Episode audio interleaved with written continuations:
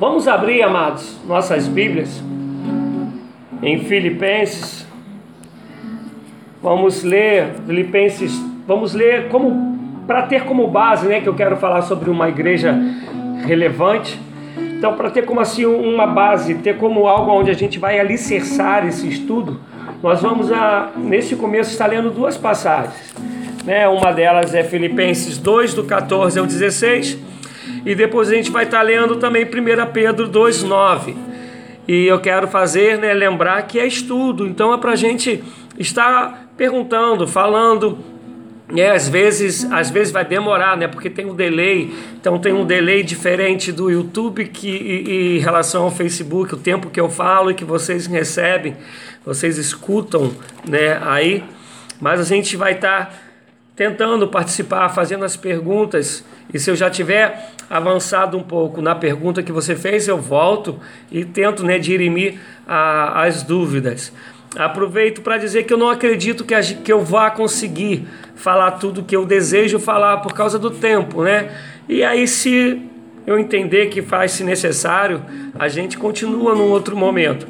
Mas pelo menos a primeira parte daquilo que eu separei como primeira parte, que vai estar baseado principalmente em Atos, eu quero que a gente fale, que a gente converse, que a gente troque informações, que a gente cresça.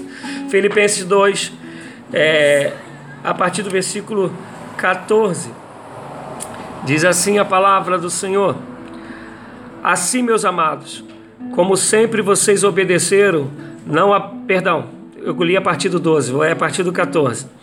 Façam tudo sem queixas nem discussões, para que venham a tornar-se puros e irrepreensíveis filhos de Deus inculpáveis no meio de uma geração corrompida e depravada, na qual vocês brilham como estrelas no universo. Olha só, qual é o papel daquele e daquela que é a igreja do Senhor Jesus. Retendo firmemente a palavra da vida. Assim, no dia de Cristo, está Paulo falando para os filipenses, para a igreja do Senhor Jesus que estava em Filipos. Assim eu me eu orgulharei de não ter corrido nem me esforçado inutilmente. Dá um pulo agora, 1 Pedro 2, 9. 1 de Pedro 2, versículo 9.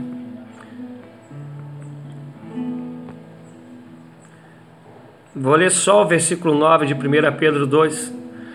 Vocês, porém, são geração eleita, sacerdócio real, nação santa, povo exclusivo de Deus, para anunciar as grandezas daquele que o chamou das trevas para a sua maravilhosa luz. Então vocês, porém, são geração eleita, sacerdócio real nação santa, povo exclusivo de Deus, para anunciar, para quê?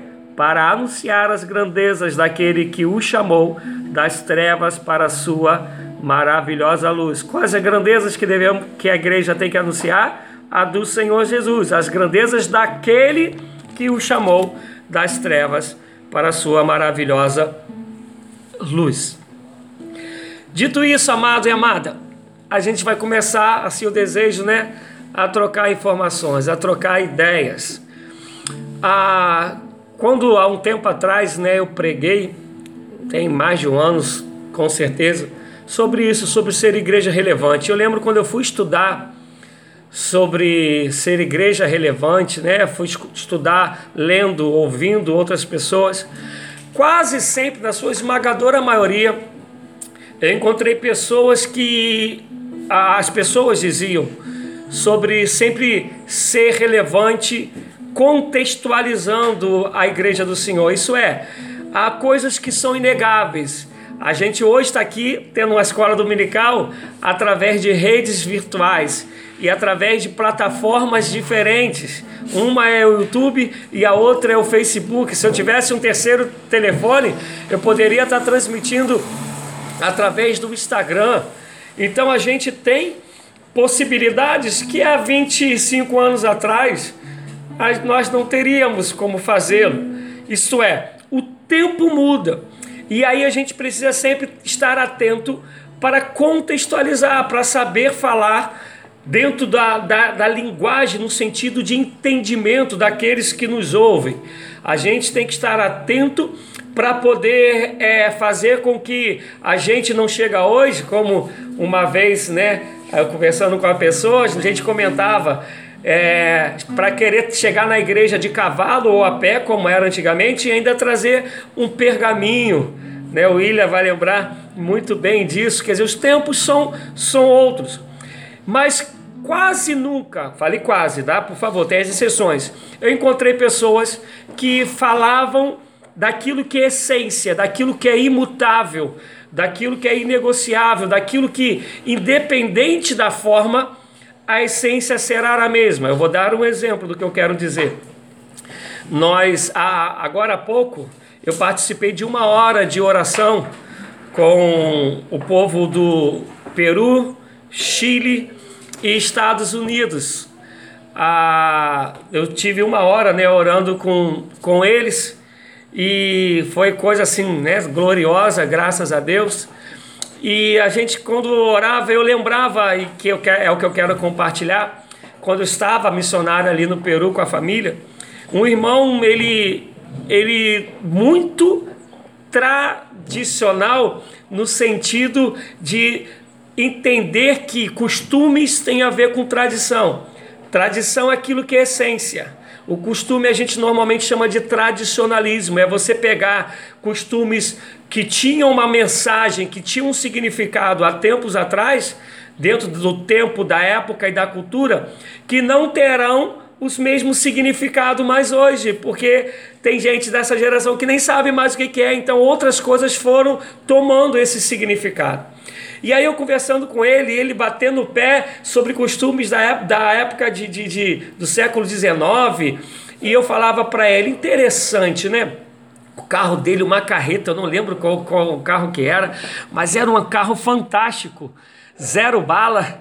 E eu falava, engraçado, qual é a função do carro? Eu perguntava para ele. E ele falava, nos levar, nos conduzir, nos carregar até onde nós queremos. Falei interessante, se a função do carro é essa, por que você não pega um carro do século XIX, no, principalmente no comecinho do século XIX? Porque o teu carro, ele tem essa todos esses recursos que, a, que ele que você usa nele, né, ar condicionado, montão de coisa eletrônica, digital. Por quê? Se a função é a mesma, a essência do carro é a mesma, pegar de um lugar e levar para outro. Isso é, que eu estava querendo dizer para ele que a essência ela nunca pode mudar. A função do carro é essa. Era assim no século passado, nos séculos passados, é assim hoje. Só que nesta função de transportar, vai, vão se aglomerando métodos vão se aglomerando, a palavra não seria métodos, mas outras coisas que nos facilitam, que nos dão estratégias, estratégias para anunciar a mesma essência. Dito isso, eu estou querendo dizer para nós nesse começo, há algo que é essência, que ela jamais pode mudar, e não só não pode mudar, ela jamais pode faltar. Ela é a razão. E a razão, a base, ela se encontra, claro que eu poderia colocar outros versículos tantos aqui, mas aí eu separei esse que nós lemos, de Filipenses 2,14, né? lemos até o 16, e vai falar que temos que ser puros, irrepreensíveis, não estarmos no queixando e, e não, não vivermos conforme vivemos, mas é, dentro dessa geração que é corrompida, que é depravada, é, e, mas diz que ao contrário, que nós devemos ser a luz do universo nesse contexto, no meio desse povo. Por isso que Jesus falou, né? Mateus 5, é luz do mundo. E aí em 9, 1 Pedro 2,9, ele vai dizer: vós, vós, porém, são geração eleita, sacerdócio real, nação santa, povo exclusivo de Deus para anunciar as grandezas daquele que o chamou das trevas para a sua maravilhosa luz. Dito isso, eu quero fazer uma pergunta. O que que é para você? Eu gostaria pelo menos, pelo menos que três respostas eu tivesse para a gente dar continuidade nesse negócio. O que, que é para você ser uma igreja relevante? O que, que é para você ser uma igreja relevante?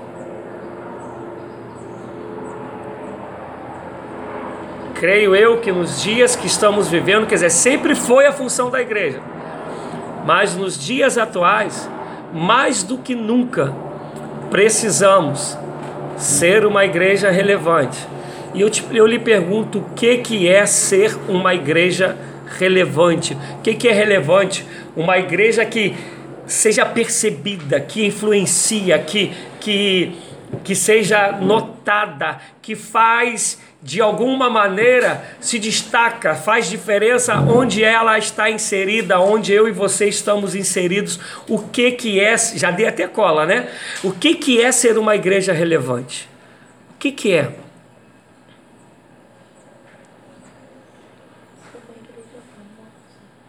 Como filho? Ser uma igreja famosa? O filho respondeu o que creio que muita gente responderia, né? Ele disse ser uma igreja famosa.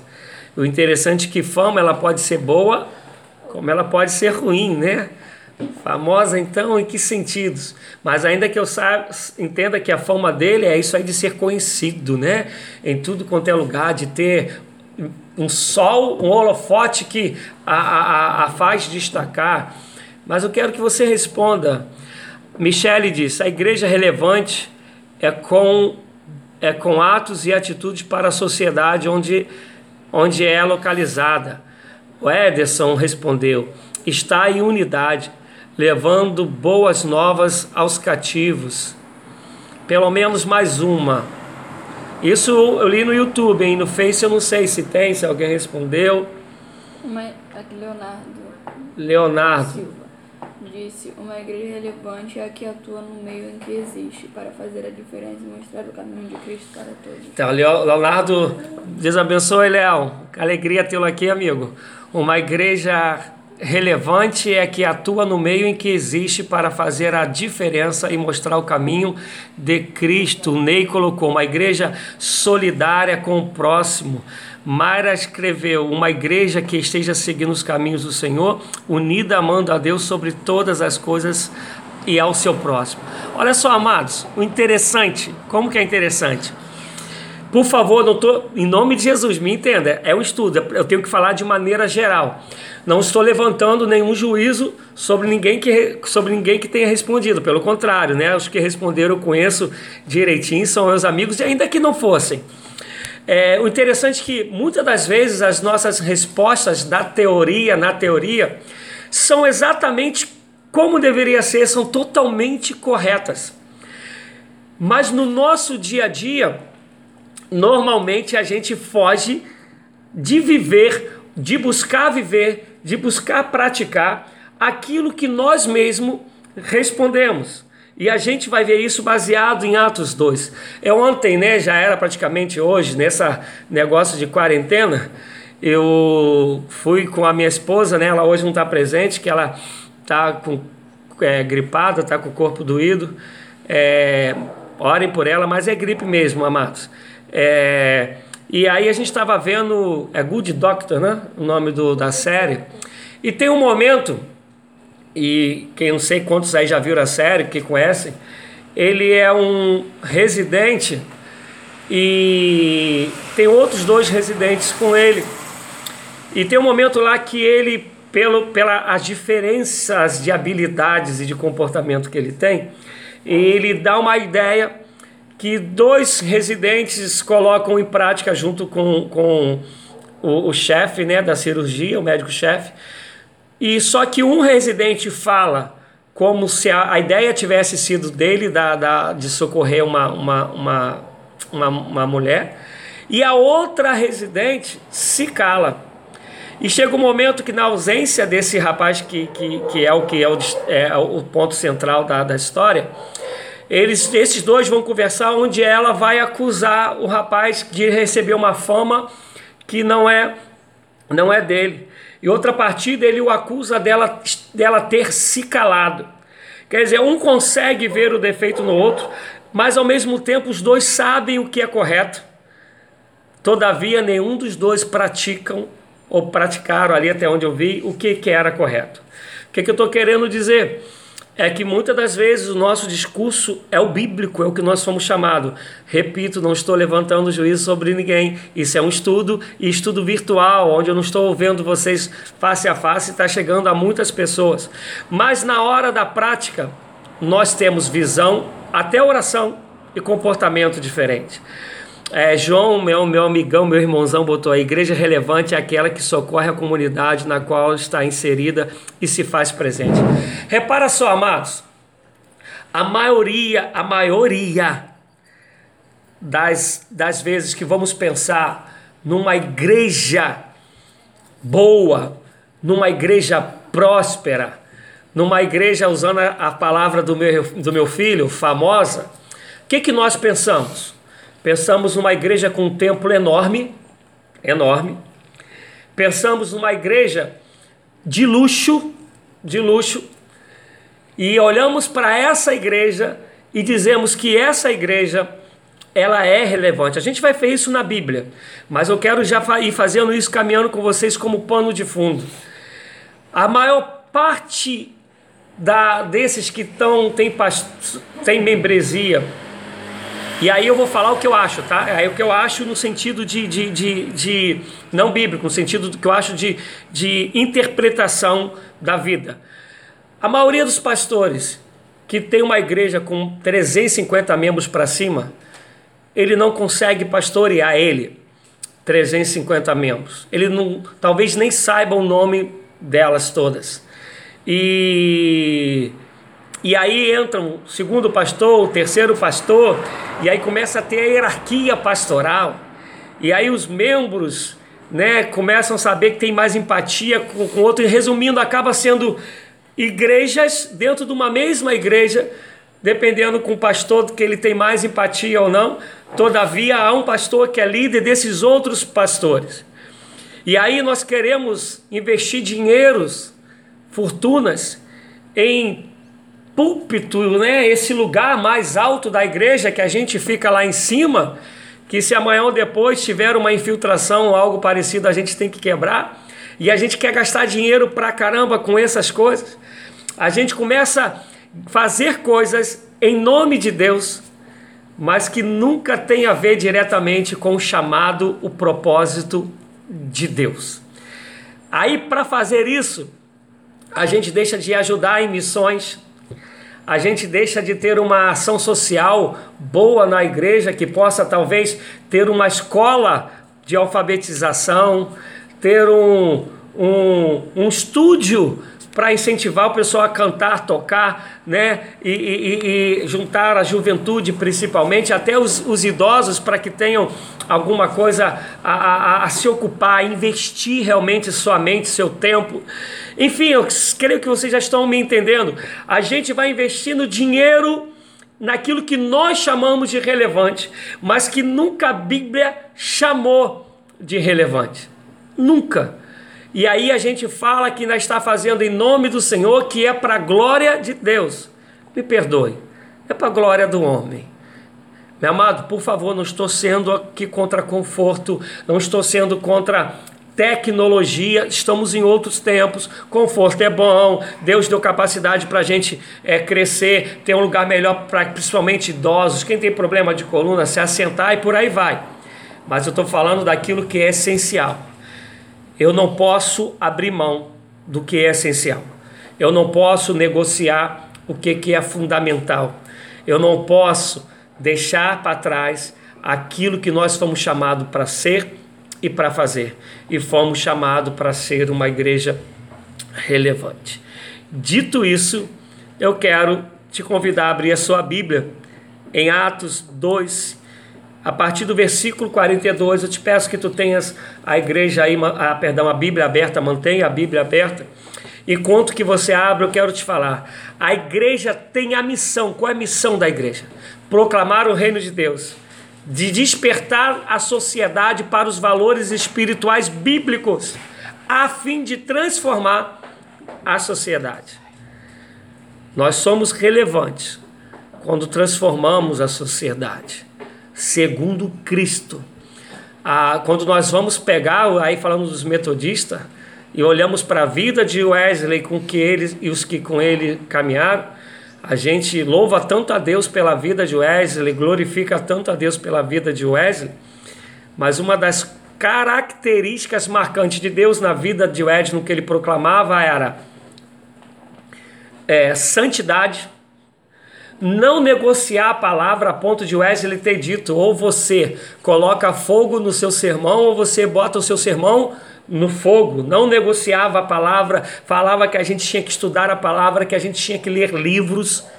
E outro, sempre o evangelho dele foi voltado para a justiça social, para socorrer os oprimidos.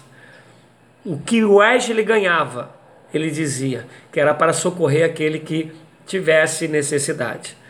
Isso é ser uma igreja relevante.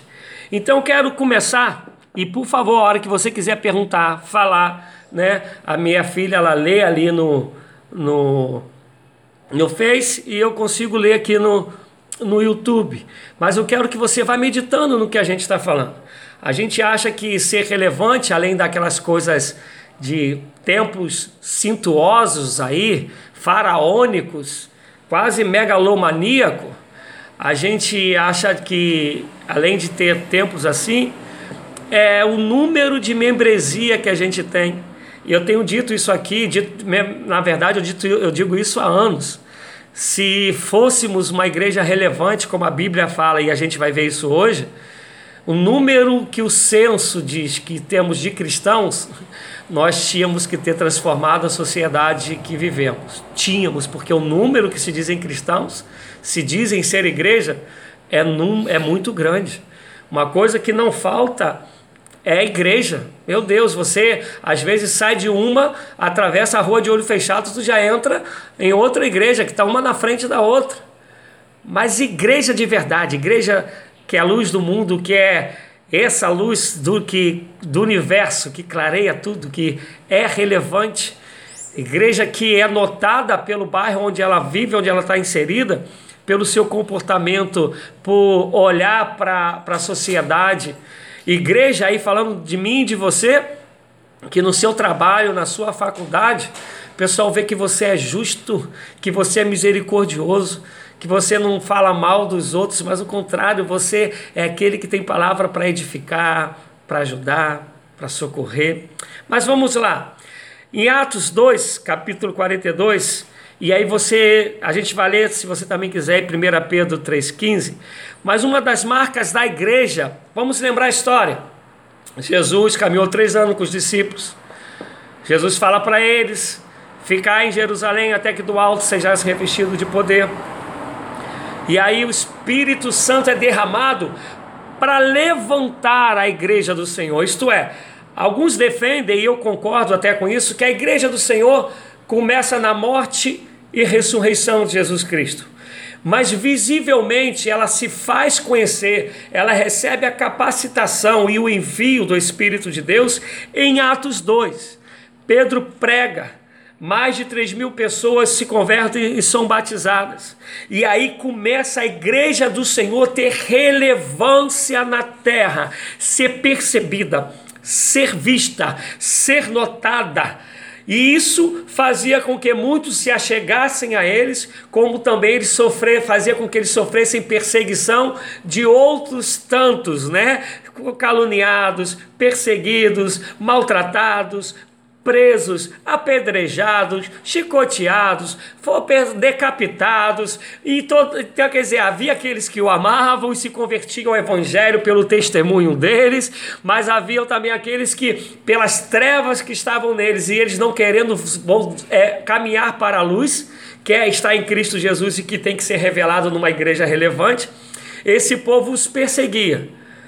E aí mas essa igreja era relevante. Aí, pegando de novo a fala do meu filho, ela era famosa.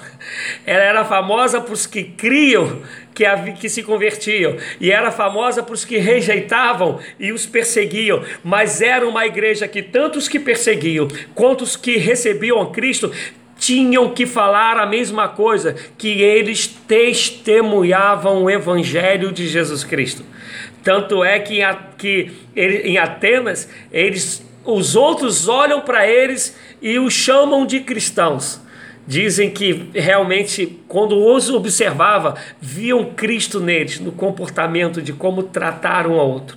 Então acontece isso em Atos 2, o derramamento, e a igreja começa a caminhar, os convertidos estão chegando, a igreja se reúne, se reúne na casa de um, se reúne na casa do outro, e é isso que a gente vai caminhar agora. Atos 2, 42, vai dizer sobre a perseverança deles.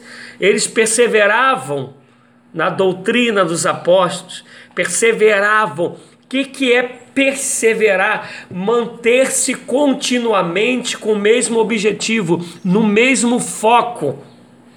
E aí, quando tu vai ler 1 Pedro 3,15, esse eu não sei de cabeça, então vou ler aqui, vai dizer assim: Antes, santifique-se santifiquem Cristo como Senhor no coração. Estejam sempre preparados para responder a qualquer que lhes pedir a razão da esperança que há em vocês, que há em vós. Olha só. Atos 2:42. Perseveravam na doutrina dos apóstolos. 1 Pedro 3,15 está dizendo que nós temos que estar preparados, preparados para responder àqueles que vierem nos redarguir, que vierem é, nos questionar, querendo, ou mesmo querendo aprender, ou querendo nos colocar na parede. Aí eu vou perguntar a vocês: como que nós poderemos responder a esta geração que estamos vivendo? Qual é, qual é a, a arma, qual é o meio, o método que a gente vai ter para responder a essa geração? Qual é? Fala aí, filha, João Pedro, você que está em casa, qual é? Como a palavra. Somente perseverando na doutrina somente perseverando na palavra. Mas aí eu vou fazer uma pergunta, igreja relevante. Por favor, participe comigo, fale aí. Igreja perseverante. Você fala, tem show de não sei quem. Aí um cantor, cantora evangélica. O que é que acontece? Lota. Por favor, nada contra eles. Nada contra eles. E que aí a gente teria que entrar em outros, outros temas, mas nada contra eles. Aí a gente fala, para aqueles que gostam mais do, do, do reteté, né? Ah, tem a consagração, não sei onde, que Deus usa fulano de maneira tremenda. O que acontece? Lota. Aí a gente fala, tem a campanha, né? O pessoal que gosta da campanha, com todo respeito a vocês, eu não gosto dos tipos de campanha, que esse que é campanha do ter, eu gosto das campanhas do ser, campanha que nos transformam, que nos fazem é, é, sermos relevantes. Mas campanha da casa própria, campanha da chave da vitória, campanha daquilo. O que acontece com, com esses encontros? Lotam. E aí a gente fala, tem estudo da palavra Sete, meias, nove. Sei lá, no horário que, que seja. Eu estou pegando lá de, de Comendador Soares. Terça-feira, de sete, meias, nove. Num outro lugar, de sete às oito, de oito às nove meia. Enfim, tem estudo da palavra. Tem escola dominical. O que, que acontece normalmente com esses encontros de estudo da palavra? O que, que acontece? Me respondam aí. João Pedro, pode pegar um, um copo d'água para mim, por favor, meu amigo? Ou Rebeca, quem estiver mais perto que Rebeca está ali no Face. Falem comigo, por favor. Deixa eu ver aqui. Falem comigo.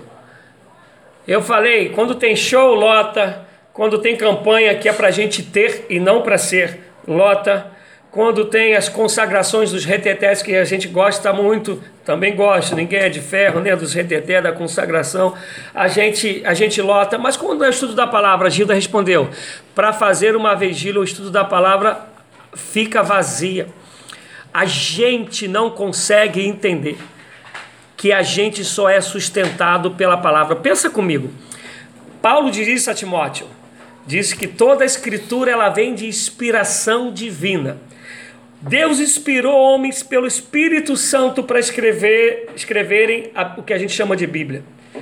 Quando eu leio, o mesmo Espírito habita em mim, habita em você. Então eu leio crendo E assim acontece que esse Espírito vai me alimentar, vai fazer eu entender, porque foi Ele que inspirou esses homens, para que eu, para fazer com que eu entenda, entender o que Ele quis dizer para esses homens, a fim de que eu fique firme, a fim de que eu seja sustentado, a fim de que eu tenha como, re, como igreja relevante saber o que responder quando me perguntarem, quando tiverem dúvida acerca do reino de Deus. E aí está dizendo em Atos 2 que eles perseveravam, não perdiam o foco, não perdiam, usando uma linguagem de hoje, não perdiam a pegada, não perdiam a entrega, não se esmoreciam na doutrina dos apóstolos. Doutrina dos apóstolos. Vamos lá, Jesus em Mateus 28, a chamada comissão. Quando ele está, ele está para partir o que, que ele fala para os discípulos sobre fazer discípulos? O que, que ele fala, gente? Lá em Mateus 28, eu não quero falar o versículo para não dar cola, né? Gasta aí teu cérebro um pouquinho, vai lá, pesquisa. Ele fala algumas coisas para, para os apóstolos, mas dentro dessas algumas coisas, há uma característica peculiar que ele fala para os apóstolos, que tem a ver com o que a gente está falando aqui de doutrina dos apóstolos, que tem a ver com palavra de Deus. O que, que ele fala para os discípulos?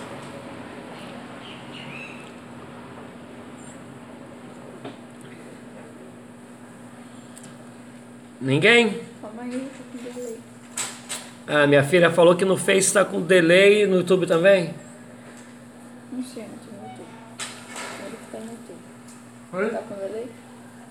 YouTube? Só um pouquinho. Uns 3 segundos de delay. Diz assim, olha o que ele fala. Mateus e João. Cortou aí, João.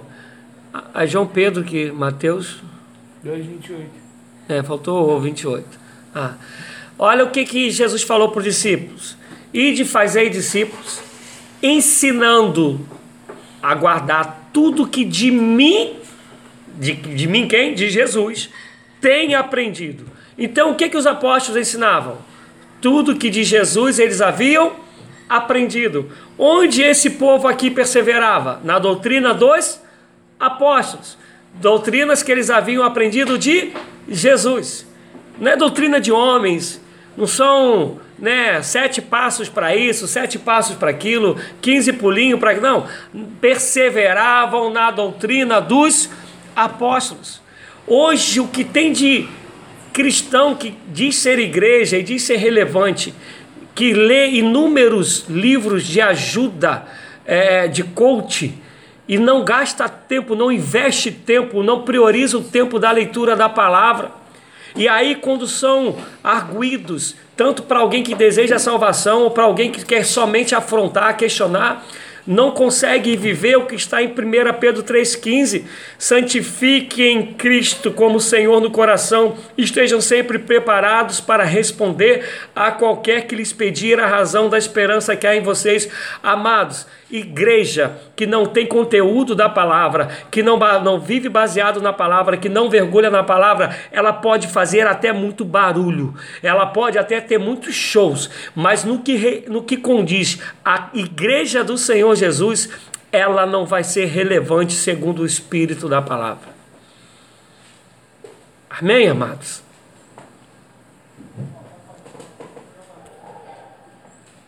Amém? Posso seguir? Quase ninguém falando, quase ninguém participando.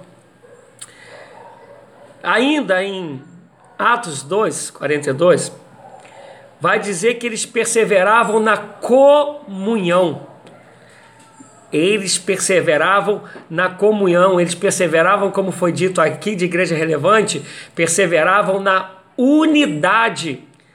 Eles perseveravam, não que eles eram iguais, mas as diferenças não causavam neles indiferenças. Há indiferenças de às vezes de comportamento, de temperamento, de gosto, não causavam neles indiferença, porque a base deles era a doutrina dos apóstolos, e por causa disso, da doutrina dos apóstolos, eles viviam em comunhão, eles viviam em unidade.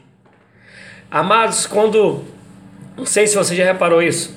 Você vai ler lá 1 Coríntios, 2 Coríntios, mas a mais destacando mais 1 Coríntios. Uma coisa que Paulo vai dizer em 1 Coríntios é o seguinte: quanto aos dons, eu quero louvar a Deus que não lhes faltam dons, dom nenhum. Imagina, Paulo falando para uma igreja que não lhe falta dom algum, nenhum dom dado pelo Espírito Santo.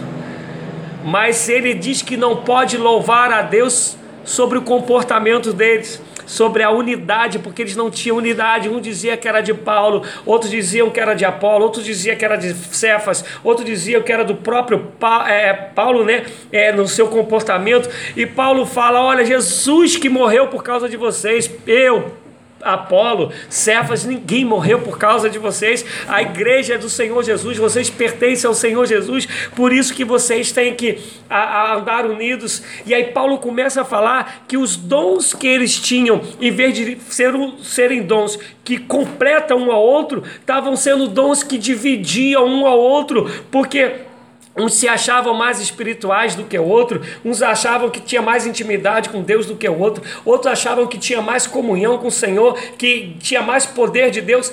Era uma brigalhada, uma Paulo, na verdade, escreveu quatro cartas para essa igreja que ele diz que não faltava dom nenhum, embora nós só tenhamos duas cartas, mas foram quatro cartas. Se você ler detalhadamente, estudar 1 e 2 Coríntios, você vai, vão ver que ele sempre faz relação a outras duas cartas. Mas o que eu quero dizer, não faltavam dons, mas não tinham unidade. Por quê? Dom é, a gente vai, pode falar isso durante a semana, dom é manifestação do Espírito de Deus. E o que me vai fazer saber o porquê do dom, para que do dom, é quando eu persevero na doutrina, quando a palavra que me guia, que me orienta, a palavra que é minha base, e eu vou aprender que o que eu tenho, o que eu sou, é para me levar à unidade com o meu irmão com a minha irmã, inclusive até com os não cristãos, que Paulo vai dizer: no que depender de vós, tem de paz com todos.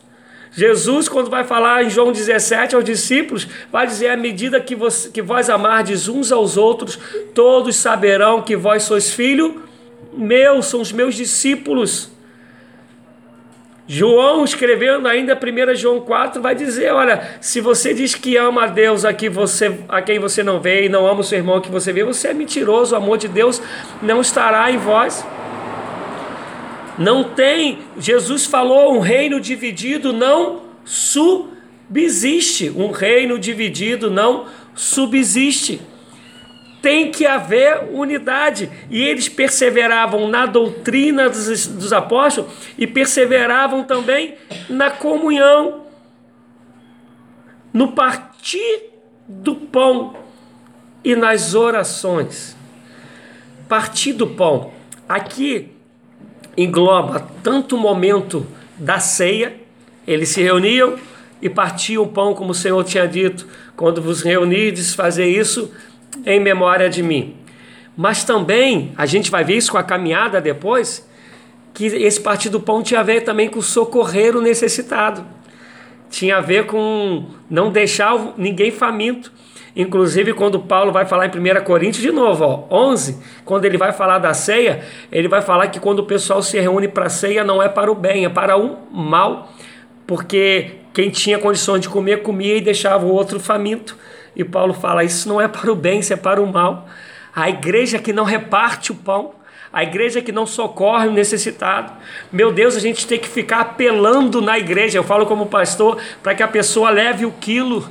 Esse momento que a gente está de pandemia, pessoas ficando desempregadas, pessoas às vezes com dificuldade de receber, outras pessoas que são aí autônomos sem poder ter o teu dinheiro. A gente precisa, não, não tinha que ninguém estar chamando, tinha que partir do coração de cada um que diz que é igreja e é relevante, o desejo da fidelidade nos dízimos e na oferta, e, e, e a oferta, se possível, se tu tem condições maior, o desejo do pão, de, levar o alimento, o arroz, o feijão, se tem condições, um, um outro alimento que seja não perecível, mas que possa fazer o papel da carne, ovo, eu vou levar porque eu tenho condições e vou socorrer aqueles que não têm. Isso a igreja é relevante. A Suzana Queiroz escreveu: A palavra é o alicerce do cristão e é através dela que temos o entendimento, discernimento do Espírito e apoio para levar a história de Cristo com embasamento no ID e pregar o Evangelho. É isso, Suzana. Então, aí ela também diz: também não adianta ter palavra em nossa vida e não ser o exemplo de cristão verdadeiro. É o que Paulo, é o que Tiago vai dizer: aquele que conhece a palavra e não a pratica é semelhante a um homem que vai olha o seu reflexo no espelho, quando vira as costas já não lembra mais dele. Não, não, não, não tem como sermos relevante e dicotomizarmos, se eu achar a palavra melhor, é, sermos parciais na prática da palavra, na prática do evangelho. Não vai ser uma igreja relevante. A gente vai ver isso em Atos. Perseveravam na doutrina dos apóstolos, perseveravam na comunhão, perseveravam no partir do pão, tanto relação à ceia como relação a suprir a necessidade. Joyce, obrigado, linda, pela tua presença. Beijão em você, no André, meu amigão, e nessa família linda. É, perseveravam nisso. Meu Deus, como pode ter? Esses dias eu fiz um, um, um vídeo aí pequenininho, de oito minutos, que eu coloquei chamado Ubutum, que é uma prática que algumas tribos da África têm. É, e, e, essa prática, essa fala, essa filosofia de vida, essa maneira de viver que se chama Ubuntu, é, quer dizer o seguinte: não tem como eu me alegrar com a triste, sabendo que o outro está triste. E aí conta-se uma história, tá lá, depois se você quiser olhar com mais calma, é, é o antropólogo ele pega uma, uma um, um punhado de doces, coloca embaixo de uma árvore e fala para os meninos que esse antropólogo está esperando o avião e fala para os meninos, ó, aquele que primeiro pegar o doce, esse é, o doce é seu. Bota todo mundo, os garotos enfileirados, as crianças, né, menino e menina enfileirados e fala para eles, quando eu falar já, aquele que primeiro pegar o doce, o doce é de vocês. E quando ele fala já, todas as crianças dão a mão e todas elas vão correndo juntas e juntas pegam o doce e distribuem. E, distribuem. e quando voltam, o antropólogo fala que não entendeu nada. Como é que pode isso? E aí um das, crianças falam para ele, né? Ubuntu. Ele fala: "O que, que é isso?" Ele, mas Senhor, é como eu posso me alegrar? Um de nós vai se alegrar pegando doce, e os outros amigos ficando sem. Não tem como haver alegria nisso. E aí, aí ainda tem mais nessa expressão. Fala assim: eu só sou porque nós somos. Eu só existo, só tenho significado porque todos nós somos, todos nós temos. O Butum aí, acho que é, João Pedro colocou aí o, o link né, desse, desse vídeo. Não tem como o Evangelho. Olha só o que o Evangelho vai dizer através de Paulo. Se teu inimigo, inimigo tem fome, lá em Romanos, dá-lhe de comer. Se eu não me engano, Romanos 12. Se teu inimigo tem sede, dá-lhe de beber. Fazendo isso, montoarás brasas sobre a sua cabeça, e multidões de seus pecados serão perdoados. Se o inimigo tem, eu tenho, tem necessidade, eu tenho que socorrer. Imagina os amigos, imagina os da fé, imagina a família, mas a isso, para ser relevante, eu tenho que ter esse coração, eu tenho que estar tá mergulhado na palavra, perseverar nela, eu tenho que entender que eu tenho que ter comunhão, viver junto, unidos no mesmo propósito. Eu tenho que entender que eu tenho que perseverar no partir do pão. Na, olha só o que, que é a ceia do Senhor. É onde o pão é dado para todo mundo. Inclusive no dia da ceia, até para Judas, Jesus deu pão, nem Judas ficou de fora. Quer dizer, ninguém fica de fora, é para todos, ninguém pode passar necessidade. E a outra coisa que eles faziam, que eles perseveravam, era na nas orações. Perseverança nas orações.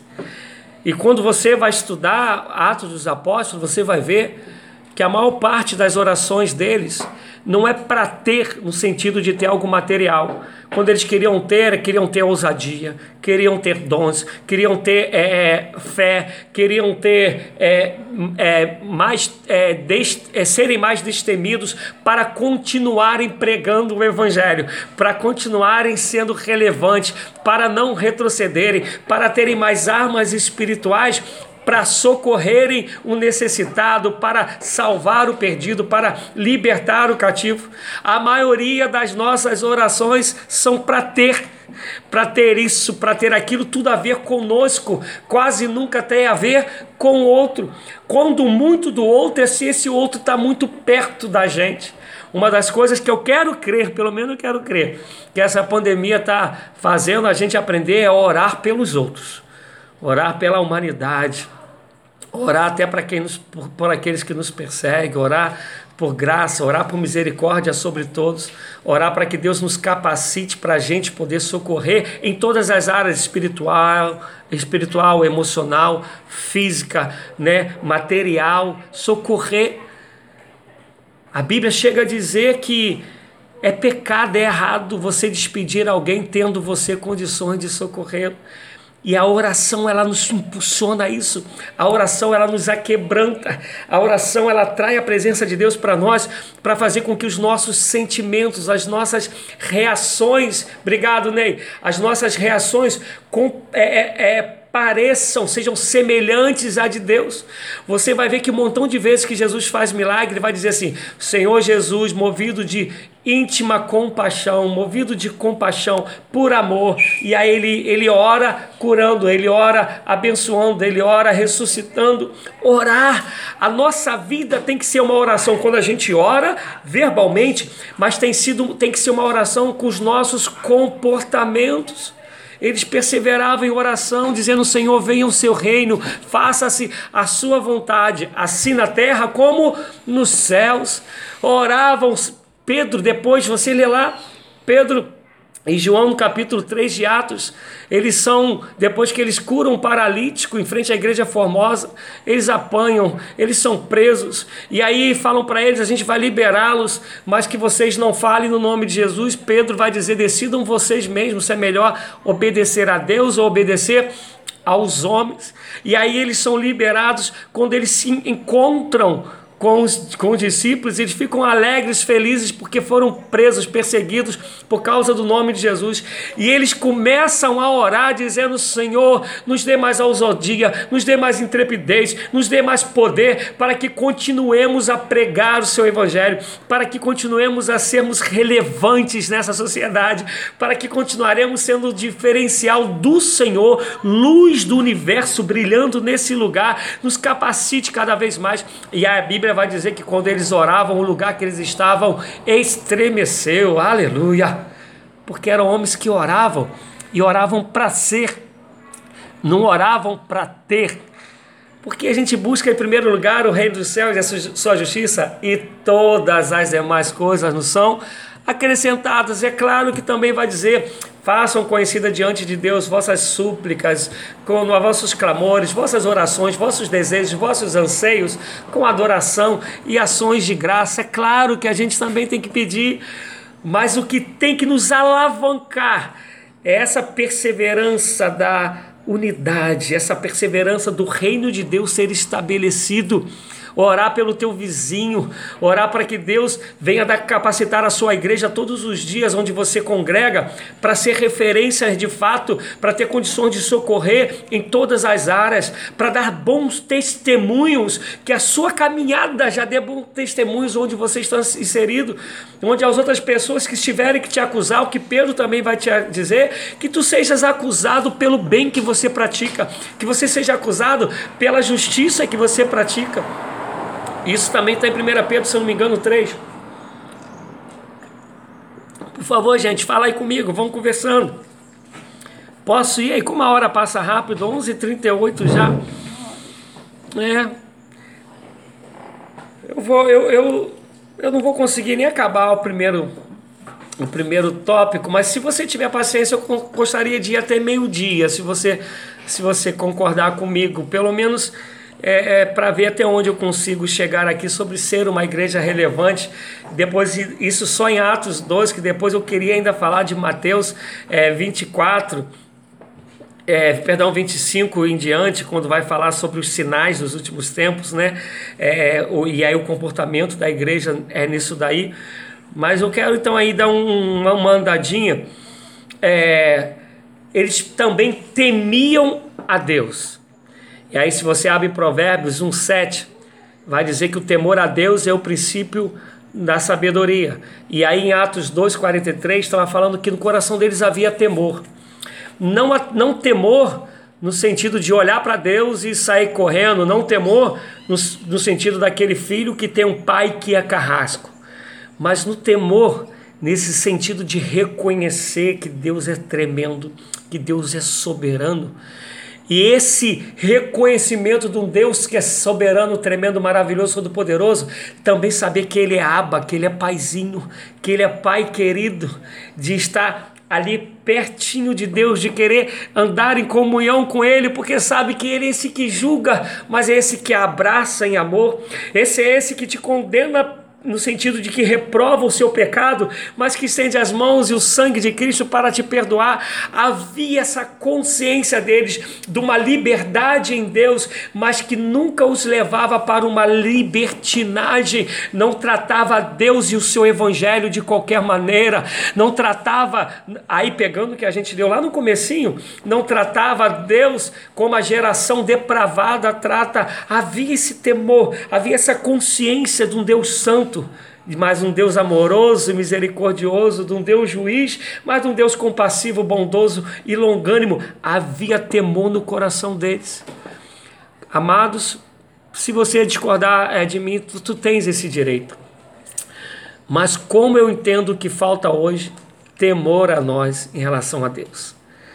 A gente entende que Deus é amor e por Deus ser amor, acha que a gente pode tratar Deus de qualquer maneira, que a gente pode viver de qualquer maneira, que a gente pode se vestir de qualquer maneira, que a gente pode, pode dar qualquer mau testemunho, porque Deus é amor, Deus é misericordioso, Ele vai me entender, eu vou orar, Ele vai me perdoar. Né? Eu quero te dizer que Deus perdoa, mas para haver perdão tem que haver arrependimento. E o arrependimento ele é visto através da transformação, porque pelos frutos conhecereis a árvore. João 8, a mulher pega no próprio ato adulterando. Jesus disse para ela: Eu também não te condeno, não te acuso, mas vai e não peques mais. Como eu lembro, e aí a, a Esté, a Isis, o povo aí vai lembrar que, é, amados, pô, entendo que eu vou dizer, que eu vou dizer logo em seguida, tá? Eu entendo, eu entendo que Deus nos ouve de qualquer maneira eu creio nisso e quem convive comigo sabe disso. Mas por um outro lado, eu também entendo que as nossas atitudes revelam quem nós somos, revelam o que vai em nossos corações. E eu vou explicar o que eu quero dizer.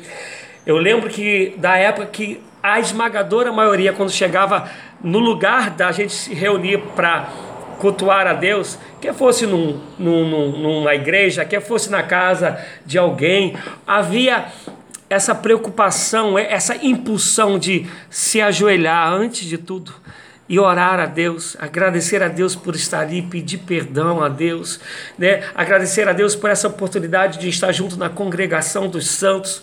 Havia esse temor, havia um temor de a tua palavra ser sim, sim, não, não, o voto que você fazer, querer cumprir. Deixa eu ler o que Ederson colocou ali. A grande dificuldade está em perceber o propósito o porquê seguimos a Cristo, pois podemos segui-lo por puro idealismo ou por meritocracia e não pelo que ele é e pelo seu chamado. E aí, Edson, eu vou dizer dentro da tua fala que aqueles que assim agem não seguem a Cristo, segue o seu próprio ego. Esses dias eu falei falando sobre Jesus, segue o Jesus que eles criaram, não o Jesus que a Bíblia revela segue o seu próprio Jesus idealizado, não o Jesus que a palavra de Deus nos traz. Entende? É um Jesus é, é, é, é, fabricado, quer seja no coração, na mente, mas não Jesus que a palavra revela. Por isso que a primeira coisa era perseveravam na doutrina dos apóstolos. Essa doutrina, essa palavra que vai revelar quem é Jesus. Os outros Jesuses nós criamos, o ser humano cria, mas não é o Jesus bíblico. É por isso que hoje, eu repito, há um número muito grande dos que se dizem cristãos, mas não se tornaram uma igreja relevante, porque não segue a Jesus realmente, o Jesus bíblico. E aí, Falei né, da comunhão, do partido pão, das orações, orai sem cessar. Que venha o teu reino, que seja feita a sua vontade a um coração quebrantado e contrito, Deus não desprezará. Se tu olhares, se orares, se humilhares, se arrepender dos seus maus caminhos, buscar ao Senhor, Ele te ouvirá do altos céus, abençoará a ti, a tua terra, a tua família, a tua casa. Meu amado, minha amada, se Jesus orava, eu e você, então temos que orar muito mais ainda. Jesus toda hora retirou-se para orar tinha uma multidão, ele queria um lugar só entre ele e o pai, ele ia para o monte, porque ele queria um lugar reservado e a multidão seguia. Então não tinha um lugar, um outro lugar para ir, ele entrava num barco, ia orar no barco. Jesus orava. Que dirá de mim, de você, como devemos orar, como devemos clamar ao Senhor, como devemos buscar a misericórdia de Deus através das orações. Susana, acho que falta ao povo praticar da palavra. Se não sabemos o que a Bíblia diz sobre determinado assunto, ficamos somente com o que ouvimos, até mesmo de líderes que deturpam o evangelho. É, Susana, tu, a tua fala, me, além daquilo que eu já falei, né? Se é um show, a gente vai. Se é é uma consagração que a gente quer buscar satisfazer o próprio ego em, em, entre algumas coisas, a gente vai.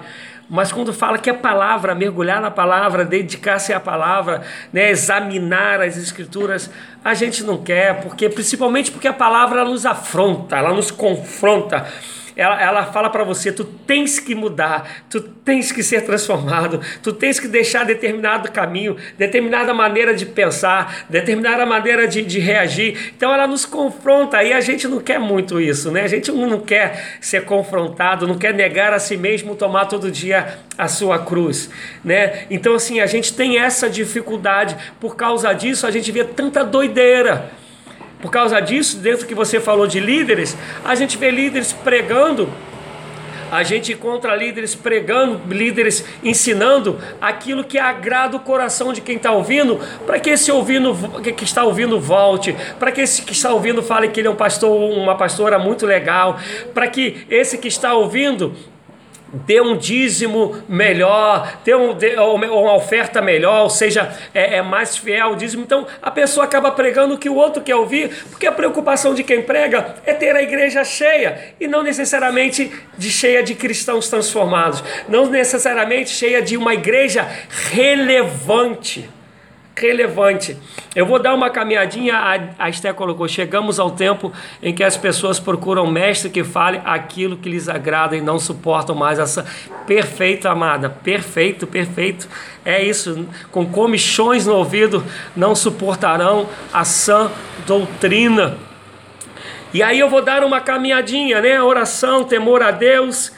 E, e aí, vou entrar nisso aí ter tudo em comum, viver em comunidade, vai estar no versículo 44 de Atos 2. Estavam juntos e tinham tudo em comum. Essa parte aqui de estar juntos tem o significado da vida em comunidade. Olha só, esse povo dessa época se reuniam no templo, Atos 2 vai dizer isso, e nas casas. Eu falava esses dias, outro, hoje é, eu falava isso esses dias em Comendador Soares a dificuldade que nós temos hoje de abrir as casas. Eu vou até dar um avanço numa outra outro tópico que eu coloquei aí, que é de ser hospitaleiro. É claro que a gente vive num mundo hoje muito perigoso. Mas aqui eu tenho né, um, um, filho emprestado que Deus me deu nessa caminhada, João Pedro, que a, essa época de quarentena está o tempo todo aqui na minha casa. E ele sabe do que eu estou falando. E tem os jovens, creio aí, que me conhecem, jovens, juvenis, outras pessoas, que a minha casa, independente de onde eu moro, está sempre aberta. Eu fui pastor no Peru, recebi 21, se eu não me engano, 22 missionários lá em casa, né? Alessandro Araújo levou o pessoal lá em casa. Toda vez, e a casa pastoral era literalmente nos fundos da igreja, saía da porta da, da, da de trás da igreja, tu já estava dentro praticamente da minha casa, dava uns 5, 6 passos. E os membros da igreja que iam lá para casa, que comia macarrão, que o nosso macarrão a gente faz diferente deles, diziam o seguinte: diziam, é, pastor, a gente nunca viveu isso, de o pastor tá chamando a, a, a casa aberta para receber, para comer com a gente. Aqui onde eu estou morando, que é apartamento, a gente já teve quantos de quê? Uns 20 aquele dia? 15 juve, jovens e juvenis que dormiram aqui na minha casa, num apartamento, dormiram no chão para tudo quanto é lugar. A gente passou aqui a entrada de ano agora, 31 para primeiro, jovens vieram aqui para minha casa e viraram o ano aqui na minha casa. Ainda independente do tempo que a gente esteja vivendo, Deus nos convida a sermos hospitaleiros, a sermos amigáveis, a recebermos pessoas, a, a sermos puros. E aqui uma das marcas que ele está dizendo é que tinham tudo em comum, era um povo que vivia em comunidade. Quantas vezes as pessoas vão à igreja e nem olham para o irmão que está ao lado, nem cumprimentam. Já viu aquelas pessoas que acham que se tu botar um, um, uma taxinha no lugar onde ela senta, ela talvez não consiga nem sentar em outro lugar, ela vai daquele lugar ali robotizado, senta dali, dali pega e vai embora. Uma das coisas que eu fico triste, por favor, respeitando quem pensa diferente, é cantina para arrumar dinheiro. Esse é um outro tema que a gente pode conversar. Eu entendo que nós temos que ter corações dadivosos, diz a palavra que a gente tem, mais, tem que ter mais alegria em dar do que em receber. Né? Quando Paulo está arrecadando dinheiro lá em 2 Coríntios 9 para poder socorrer o povo de Jerusalém, a igreja de Jerusalém, os macedônios é, se eu não me engano, são os macedônios que falavam, eles não tinham condições, eles estavam duros, mas falavam para Paulo: Paulo, não nos livre desta graça, desta, desse favor imerecido de sermos participantes também com, com dinheiro, não nos livre disso, Paulo. E então entendo que a igreja tinha que ter prazer em contribuir para o reino de Deus, para a obra de Deus, e que a cantina ela tinha que ser o lugar da comunhão, do bate-papo, da unidade. Às vezes a gente faz almoço na igreja, o pessoal pega quentinha e vai para casa, não quer sentar com a gente, não quer conversar. E aqui falaram que eles estavam juntos, tinham tudo em comum. Não eram ambiciosos, não eram individualistas, não eram egoístas, não eram egocêntricos, não estavam cada um olhando para o seu próprio umbigo, não um preocupava-se com o outro. A Bíblia, Paulo fala isso, que nós devemos não olhar somente para nós, devemos preocupar-se com os outros, cada um não atente somente para o que é vosso. Isso aí não está falando de fofoca, não, está falando de tu teres preocupação com o outro, viver em comum, viver em unidade, num só caminho, numa só alma. A, a Suzana colocou, eu mesmo já ouvi líderes dizerem que não podemos ajudar pessoas que não são cristãos que a ajuda tem que ser através do dízimo. É, Suzana, aí eu falo para você, né? Tem que arrancar aí Romanos da, da, da Bíblia. Tem que cortar a, a, um montão de passagens bíblicas quando Jesus fala do próximo. E o próximo que ele fala é um samaritano. O povo judeu e samaritano é um ódio só. Era uma briga tremenda. E quando ele vai falar do próximo, ele pega logo o samaritano para contar uma história e falar do próximo. Eu não sei qual é a Bíblia que esse povo está lendo, né? Mas a minha fala: se é teu inimigo que tem fome, dá de comer, se tem sede, dá de beber. A Esther colocou: chegamos ao tempo em que as pessoas procuram. Ah, aquela, aquela parte que eu já, que eu já havia lido, mas está dizendo que eles tinham em comum, é o mesmo propósito, uma mesma caminhada, ninguém olha somente para o seu próprio umbigo, estão preocupados com os outros, querem ser bênção na vida do outro. Amados, eu só tenho oito minutos e eu quero, se você me permitir, dar um, um, um pulinho né, para. Os tópicos ainda eram muitos, não vou conseguir, talvez no próximo domingo a gente não, próximo domingo no Pod, que é uma ordem episcopal, que no domingo, dia 26, a gente não pode fazer live nem para a escola dominical, nem para culto. São 12 horas de oração, de 7 da manhã às 7 da noite, e 7 e meia o culto com ele na internet. É, então, talvez na, na terça-feira, no estudo de 10 e meia eu, eu, continue, mas eu quero pelo menos falar mais dois, dois tópicos, pelo menos, que eu separei aqui. Está dizendo ainda que eles cuidavam uns dos outros. Atos 2,45 vai dizer: E repartiam por todos, segundo a necessidade de cada um. Não vou né, falar muito sobre isso, que eu acabei falando né, nos tópicos anteriores.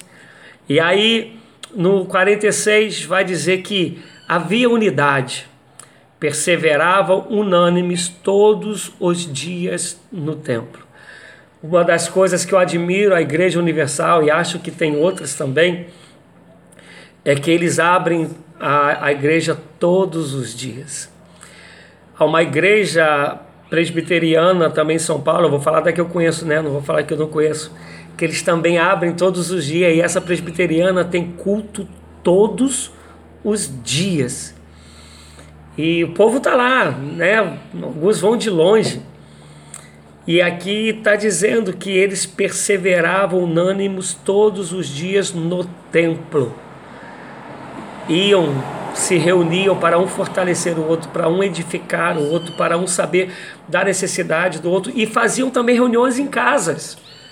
Essa dificuldade que a gente tem hoje de abrir casa, como eu falei no começo, né?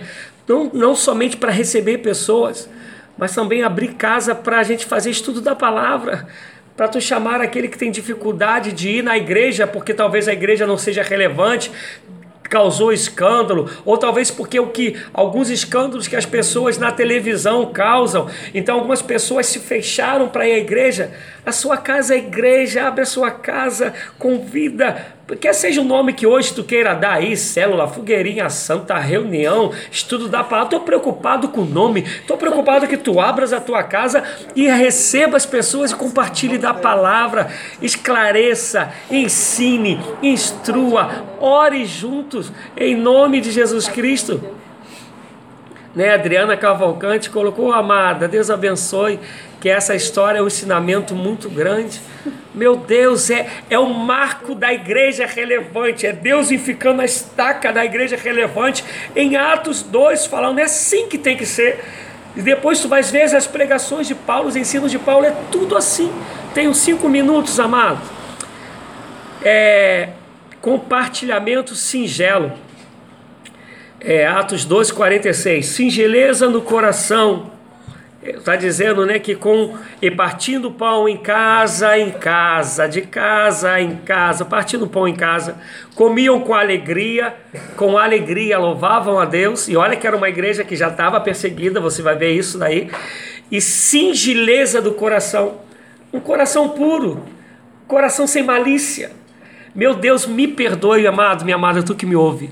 Como os que se dizem cristãos hoje são maliciosos fazem tudo ou tudo ou quase tudo pensando se se vão ser aplaudidos, fazem é, dizendo eu faço e fulano não faz, é, fazem se achando, querendo que a atenção se volte para si mesmo, fazem para se mostrar muito trabalhadores, muito espirituais, fazem para serem ganhar algum cargo, alguma posição dentro da igreja e às vezes né, conseguiram nenhum cargo, posição fora da igreja, aí quer, aí acha a igreja tem essa possibilidade, então fazem sempre com algum tipo de malícia, algum, algum tipo de interesse mas está falando que eles eram alegria, eram singelo de coração, coração puro, puro, simples, sem estar armados.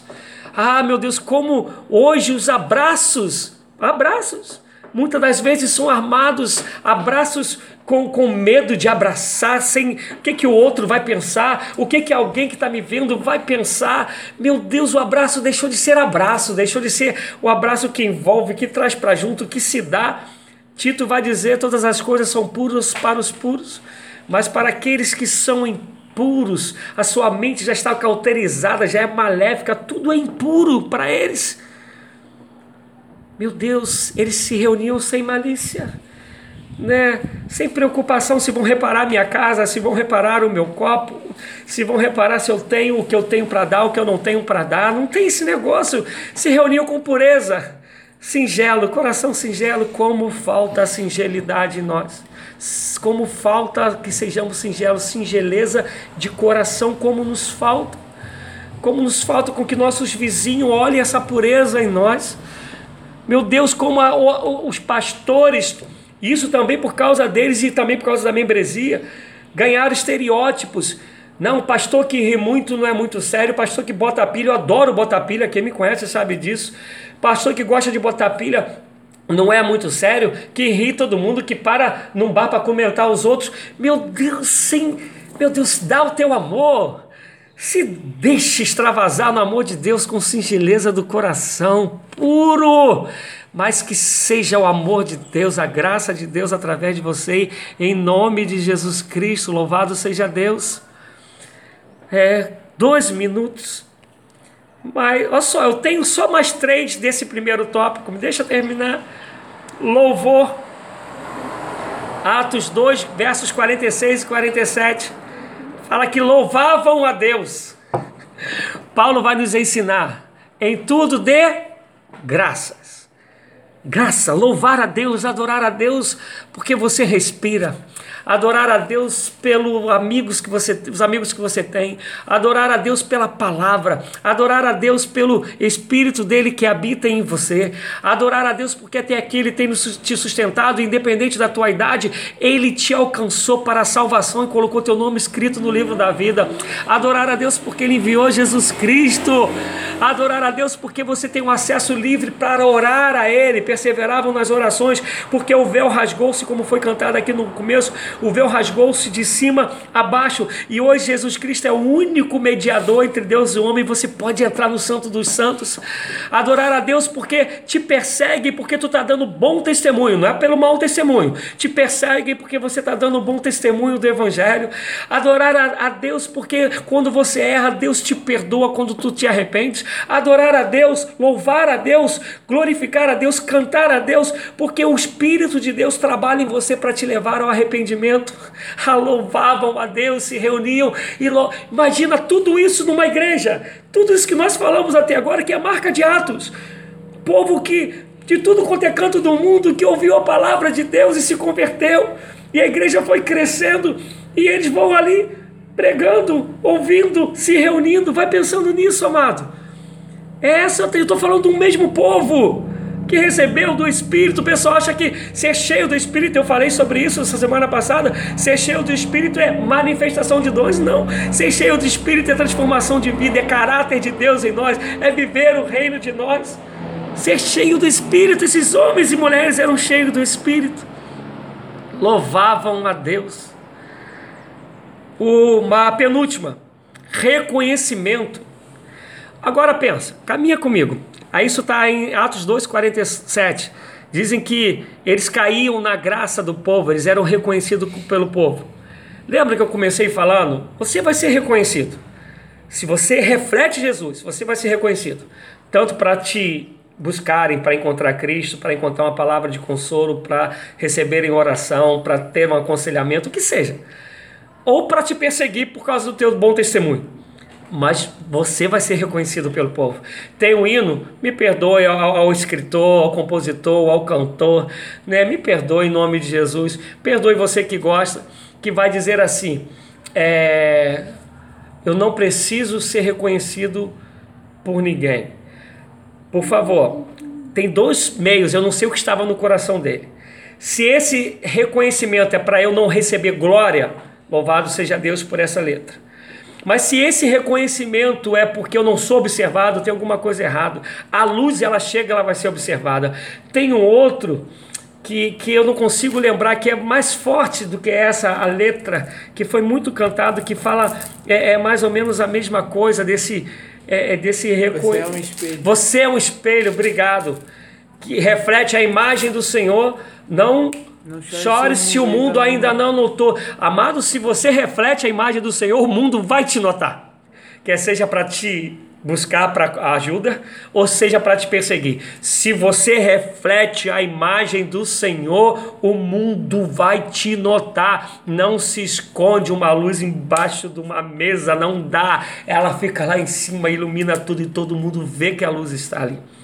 Não tem como, não tem como. E aí fala que essa igreja que tem essas características, que é relevante, tem essas características que nós falamos até agora, ela caía na graça do povo, ela era notada pelo povo, o povo a observava. E a última, a última, era uma igreja que frutificava, ainda em Atos 12, 47. Diz assim: E cada dia acrescentava-lhes o Senhor os que iam sendo salvos. Agora, tu pensas, uma igreja com toda essa característica cheia do Espírito e da graça de Deus, tu acha que o povo não vai querer entrar ali? Tu acha que o Espírito não vai ter liberdade de alcançar os corações e trazer para junto? Está dizendo que o Espírito acrescentava a esse povo aqueles que iam sendo salvos. Porque esse é o objetivo, salvação. Salvação. O pessoal vai sendo salvo, vai aprendendo a perseverar na doutrina, na oração, no partir do pão, vai vivendo no temor a Deus, vai cantando ao Senhor, o povo vai compartilhando com o coração singelo, vive em unidade, vive em comunhão, e aí Deus vai acrescentando, quem chega vai ficando no mesmo pacote que começa a ver isso no meio do povo, e esse negócio pega. Isso é contagioso porque vem pelo Espírito Santo de Deus e vai pegando e isso vai fluindo. É claro que no meio vai aparecer uma ananias, uma safira, isso é óbvio. O joio e o trigo vão crescer juntos, mas a, a totalidade vai ser de um povo que faz a diferença. E aí o Senhor acrescentava aqueles que iam sendo salvos. Eu vou terminar aqui. Deus é graça na terça-feira, às 10h30, eu termino a segunda parte. Mas pensa sobre isso aí de ser uma igreja relevante.